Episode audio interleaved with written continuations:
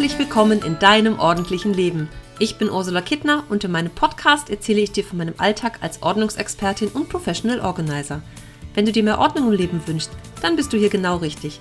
Du bekommst jede Menge Tipps und Motivation für deinen Start in ein ordentlicheres Leben und ich zeige dir, dass Ordnung auch Spaß machen kann. Für mehr Zeit und Platz, Klarheit und Energie, Freude und Lebensqualität.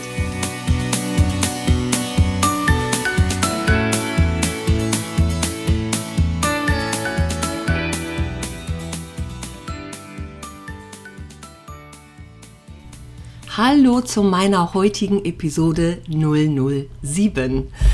Ich finde das sehr passend zu meinem heutigen Thema, weil auch ich fühle mich, und ich glaube, ich bin das auch, in wichtiger Mission unterwegs. Nicht in geheimer, aber in wichtiger Mission. Ich möchte dir heute von einer Frage erzählen, die ich immer wieder gestellt bekomme. Gestern erst noch hat mir eine Kundin diese Frage gestellt, wie bist du auf die Idee gekommen? Und meine Antwort lautet dann, ich weiß es gar nicht mehr. Als Kind habe ich meine Hausaufgaben auf dem Boden gemacht, weil auf dem Schreibtisch kein Platz war. Und ich glaube, meine Mutter hat ein ums andere Mal die Hände über dem Kopf zusammengeschlagen. Wie konnte das passieren? Ja, meine Mutter ist eigentlich so recht ordentlich. Da kann man immer hinkommen. Da liegt vielleicht mal ein kleiner Stapel Zeitungen oder es steht eine Tasse auf der Spüle. Aber nach dem Essen wird immer alles weggespült. Was sie rausholt, packt sie auch wieder weg. Schubladen werden natürlich geschlossen, wenn man sie aufmacht, Schranktüren auch, ist alles gar keine Frage. Meine Mutter ist da ganz pragmatisch und macht sich am liebsten so wenig Arbeit wie möglich. Deswegen, was ich rausräume, räume ich auch wieder rein. Diese Devise gilt einfach für meine Mutter. Und ich finde das ehrlich gesagt ziemlich grandios. Viel weniger Arbeit mit irgendwas, nie irgendwas suchen. Also damit macht sie sich das Leben sehr, sehr einfach. Manchmal wünschte ich mir, ich hätte ein bisschen mehr davon mitbekommen. Als Kind ganz und gar nicht. Vielleicht war das auch bloß Rebellion, aber andererseits, meine Mutter ist jetzt nicht überpingelig oder so. Finde ich jetzt überhaupt nicht. Also, nee, ich finde das schon alles in Ordnung so. Aber ich finde das toll. Und immer wenn ich nach Hause komme, ist ja, ist immer noch zu Hause, fühlt sich immer noch so an. Also wenn ich meine Mutter besuche, denke ich immer, ach Mensch, ist das schön hier. Immer alles gut in Schuss. Wäsche, die gewaschen ist, wird sofort zusammengefaltet und weggeräumt. Da steht nicht lange der Wäschekorb rum. Ja, vielleicht mal ein halber Tag, aber das ist bei manchen Menschen ganz anders. Also insofern habe ich da wahrscheinlich den Grundgedanken Ordnung schon mitbekommen. Im Nachhinein betrachtet zieht sich das Thema schon durch mein ganzes Leben, weil ich in manchen Dingen also ich finde auch schon so ein bisschen gaga bin, aber die mache ich gefühlt schon immer so. Das Bonbonpapierchen zum Beispiel. Ich knüttel das nicht und werfe das in den Müll. Das wird bei mir glatt gestrichen und gefaltet. Genauso mit dem, mit dem Glitzerpapier, Glanzpapier vom Schoko-Osterhasen oder Weihnachtsmann. Immer schön erst glatt streichen und dann falten. Also, dass ich das wirklich so achtlos zusammenknüttel, kommt quasi nie vor. Wenn, dann wird das fein säuberlich zur Kugel gerollt. Also, ehrlich gesagt, finde ich das schon ganz schön bescheuert. Und wenn ich einen Papierstapel habe, ja, den habe ich auch manchmal, dann ist der schön Kante auf Kante gelegt. Oder ähm, ich hatte eine Freundin, oder ich habe sie noch, aber ähm, so aus Kindertagen kann ich mich gut erinnern. Ich weiß nicht, da waren wir vielleicht so um die Konfirmationsrum 13 oder so. Die zog sich ihren Pulli auf links aus und warf den irgendwo hin auf den Boden, aufs Bett, auf den Stuhl, egal. Ich ziehe meinen Pulli aus auf rechts und lege den Kante auf Kante über eine Stuhllehne. Mache ich auch heute noch. Die Sachen, die ich abends ausziehe, kommen über die Stuhllehne, aber Kante auf Kante. Also ehrlich gesagt, wann immer ich das so erzähle, finde ich das schon ganz schön gaga, muss ich mal sagen. Beim Essen merkt man das immer so, wie heißt das immer so schön, die sortiert ihre Erbsen wieder. Weil auf meinem Teller durfte Kartoffeln, Fleisch mit Soße und Gemüse, ähm, auch wenn ich Fleisch schon seit Jahren nicht mehr esse, ähm, immer schön auf dem Teller sortiert. Das durfte auch nicht aneinander laufen. Also da habe ich immer schön mit der Gabel das alles so beiseite geschoben. Das durfte zwar auf der Gabel zusammen landen und im Magen kommt es ja auch zusammen, aber auf dem Teller musste das immer schon getrennt sein. Und auch heute noch regen sich meine Mitmenschen manchmal ein bisschen darüber auf, dass ich immer so auf dem Teller rumkratze und immer noch mal die letzten Soßenreste weg. Also auch da finde ich das, wenn ich das so erzähle, echt ein bisschen gaga. Also da gibt es sicher noch eine Vielzahl an, an Beispielen. Schuhe werden nicht ausgezogen und hingestellt. Nein, die stehen schön nebeneinander. Ne? Das vordere Ende, das hintere Ende passt schön ins Karree. Also insofern, ja. Da habe ich, glaube ich, schon einiges gelernt. Das wird natürlich perfektioniert. Ich sehe das mit einem lachenden Auge. Also eher so ein bisschen mit viel Humor.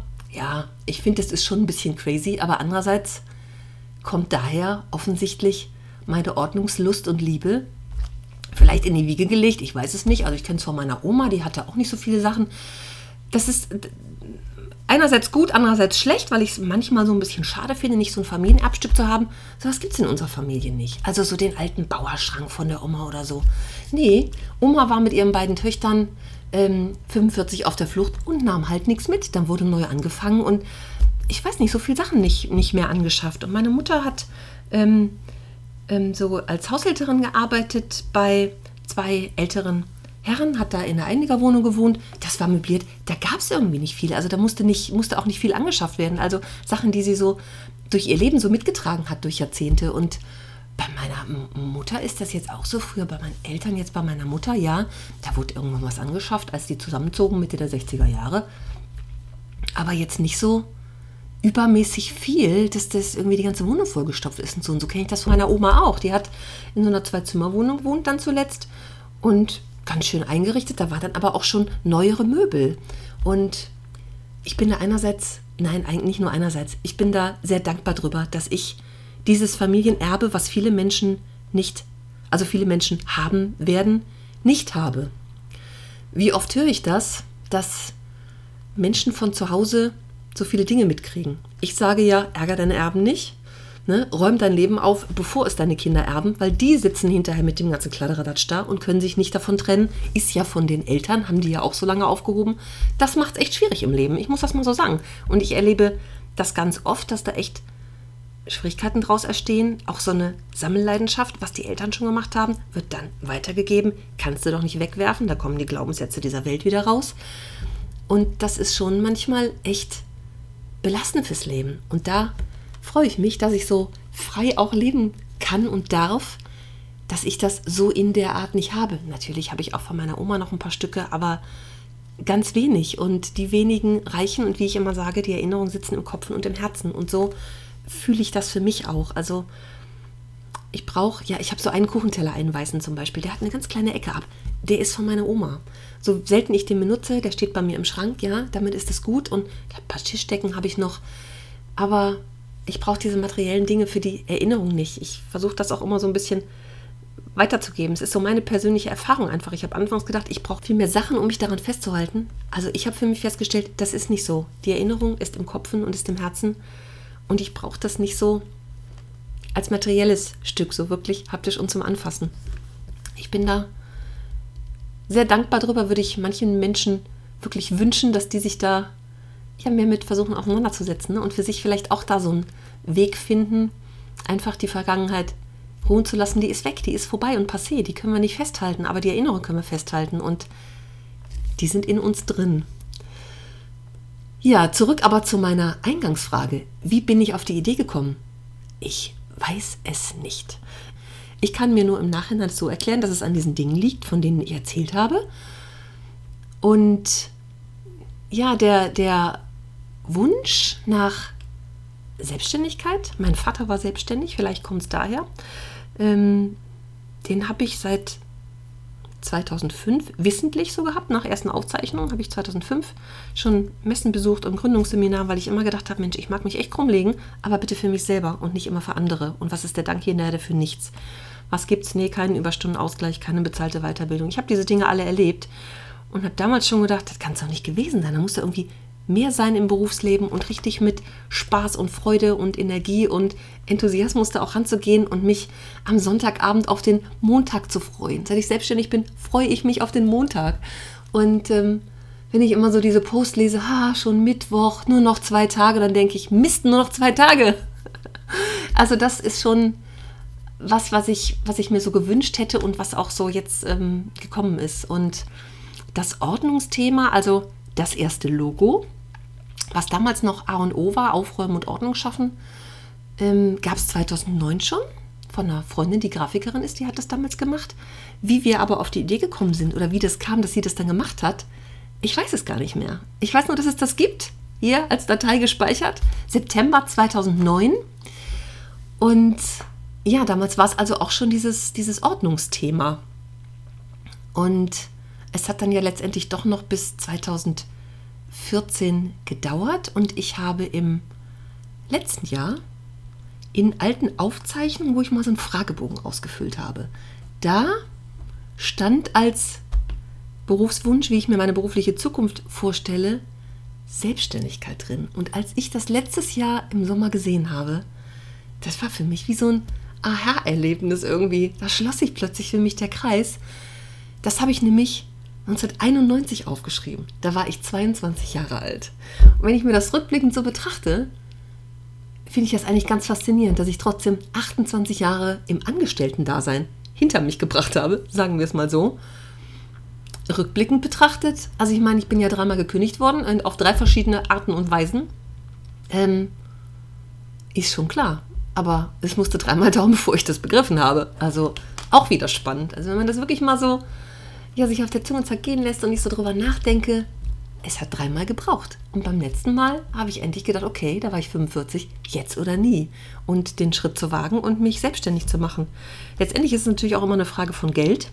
Und ich habe so in den ersten Jahren, es dauert einfach zwei, drei, vier Jahre, bis es richtig läuft, auch echt viel Geld was heißt verbraten? Verbraten ist es nicht, es ist gut angelegt, aber das ist so auch weggeflossen, ne, für alles, was ich so gemacht habe und Weiterbildung und Vorbereitung und Webseite und Gründung und also diese ganzen Sachen, was ja nur auch viel Geld kostet. Und für mich immer noch eine absolut richtige Entscheidung. Jeden Tag aufs Neue wieder und jeden Tag, wenn ich aufstehe, denke ich, ja, Schaka, alles richtig gemacht und ich bin meiner alten Chefin sehr, sehr, sehr dankbar. Die kam und zwei Monate später mit mir nicht mehr zusammenarbeiten wollte. Ich habe ihr zum, zum Vierjährigen, also am 1.7. war ich ähm, noch nicht vier Jahre selbstständig, aber am 1.7.2014 war ich, nachdem ich beim alten Arbeitgeber raus war, den ersten Tag arbeitslos und habe dann ja in der Gründungsphase meinen Businessplan geschrieben und Gründungsberatung und so gemacht, bis ich am 1.10. gestartet bin. Ich habe meiner Chefin von damals eine E-Mail geschrieben und habe mich bedankt, aus vollem, ganzem Herzen bedankt, dass sie damals, salopp gesagt, mich rausgeworfen hat, weil es für mich eines der besten Dinge meines Lebens war. Und weil darauf dann die Entscheidung gefallen ist, das jetzt zu tun und mich selbstständig zu machen. Und wie ich immer sage, früher hat der Chef sich nicht bei mir bedankt. Und heute die Kunden haben das Strahlen in den Augen, das Lächeln im Gesicht und sind einfach total glücklich, weil sie es endlich angegangen sind und viel schon passiert ist nach so einem Tag und bedanken sich bei mir. Und wenn dann vor mir jemand steht und sagt, kann ich sie mal umarmen, dann bin ich der glücklichste Mensch der Welt.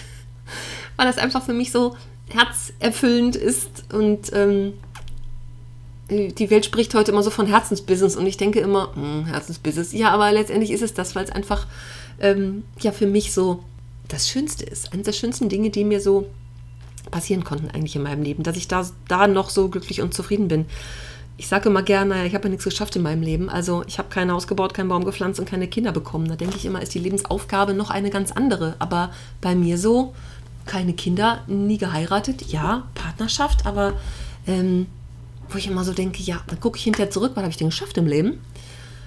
Meine Mutter denkt, äh, sieht das irgendwie so ein bisschen anders und meinte, ach, ja, hast doch auch was geschafft. Und, aber nee, das fühlt sich für mich nicht so an. Und jetzt ist das für mich so. Und wenn ich jetzt zurückblicke, ähm, oder wenn ich als, ich habe mal so einen schönen Blogartikel darüber geschrieben, ähm, wie siehst du dich als Achtjährige rückblickend oder was wärst du, wenn du acht wärst, dir auf dem Weg mitgeben oder als 88-Jährige rückblickend? Was möchtest du über dich und dein Leben erzählen? Genau das, dass ich, wenn schon nicht mit Familie und Kindern, ähm, was natürlich mit 30 noch so mein Traum und mein Ziel war, es kam dann einfach anders, war einfach so, ähm, zurückzublicken und trotzdem da so eine erfüllte Berufstätigkeit auch zu haben und so ein erfülltes Arbeitsleben, weil letztendlich arbeiten müssen wir auf die eine oder andere Art und Weise alle, um Geld zu verdienen. Und das mit einer so erfüllenden Tätigkeit zu tun, macht mich jetzt schon glücklich, wenn ich weiß, ich gucke als 88-Jährige darauf zurück. Gott sei Dank habe ich da noch einige, einige Jahrzehnte vor mir und werde sicherlich noch viel Ordnung in das Leben anderer Menschen bringen. Aber das ist schon, ja, jetzt sehr schön so zu wissen. Und wenn ich so durch die Straßen gehe und die Menschen begucke, denke ich immer wieder, ach Mensch, wie viele Menschen sind so frustriert oder auch unglücklich und unzufrieden mit dem, wissen nicht, was sie tun sollen, befinden sich in so Situationen. Ich wusste das auch lange nicht und ich bin sehr froh, dass ich auch so die, die Gelegenheit hatte oder diesen Arschtritt, sagen wir es mal, wie es ist, ähm, dass da irgendwer kommt und sagt, jetzt mach doch mal endlich. Also kommt im übertragenen Sinne, sie hat es anders gemacht. Ähm, also für mich, ja, alles super. Wie ich auf die Idee gekommen bin, weiß ich jetzt immer noch nicht. Aber ich wollte das einfach mal so ein bisschen erzählen. Meine Geschichte darum herum und weil diese Frage einfach so oft kommt. Und ja, es ist einfach so eine Idee für viele Menschen, dass sie sagen, wie kann man auf so eine Idee kommen? Also inzwischen gibt es ja einige, 100 Ordnungscoaches machen ganz viele nebenberuflich, die wenigsten machen es hauptberuflich, so wie ich. Aber das ist ja schon ein großes Thema heutzutage. Es gibt einfach immer mehr und immer mehr Überfluss und immer die Werbung will uns immer mehr aufdrücken. Und viel zu viele Menschen lassen sich davon gerne verleiten. Und insofern ja, gibt es auch immer mehr Dinge und auch dieses Erbschaftsthema wird immer größer werden, weil gerade das jetzt so in meinem Alter sind auch viele Menschen, die kommen halt aus der Generation oder die Eltern, die mit nichts angefangen haben und alles sich neu aufgebaut haben. Und da ist einfach viel angeschafft. Und ich sehe oftmals bei den Kunden sechs Kaffee- und Esservice im Schrank vollzählig und 12 bis 24 teilig. Und da kommt noch einiges auf die Menschen zu. Insofern freue ich mich dass es noch viel für mich und meine Kolleginnen und Kollegen zu tun gibt. Wenn du jetzt Fragen dazu hast, die du vielleicht noch stellen möchtest, die du loswerden willst, nur her damit. Ich freue mich drauf. Wenn es dir hier gefällt, freue ich mich sehr, wenn du bei iTunes eine Bewertung hinterlässt und mir ein paar Sternchen gibst. Oder auch meinen Podcast abonnierst. Und ja, wenn du sonst irgendwas loswerden willst, gerne auf meiner äh, Webseite, die Ordnungsexpertin, kannst du das tun. Auch bei dem jeweiligen Podcast kannst du einen, einen äh, Kommentar hinterlassen und dann werde ich dir natürlich auch darauf antworten. Dann freue ich mich jetzt erstmal, dass du mir zugehört hast und sei gespannt auf die nächste Episode und bis dahin alles Liebe für dich. Tschüss!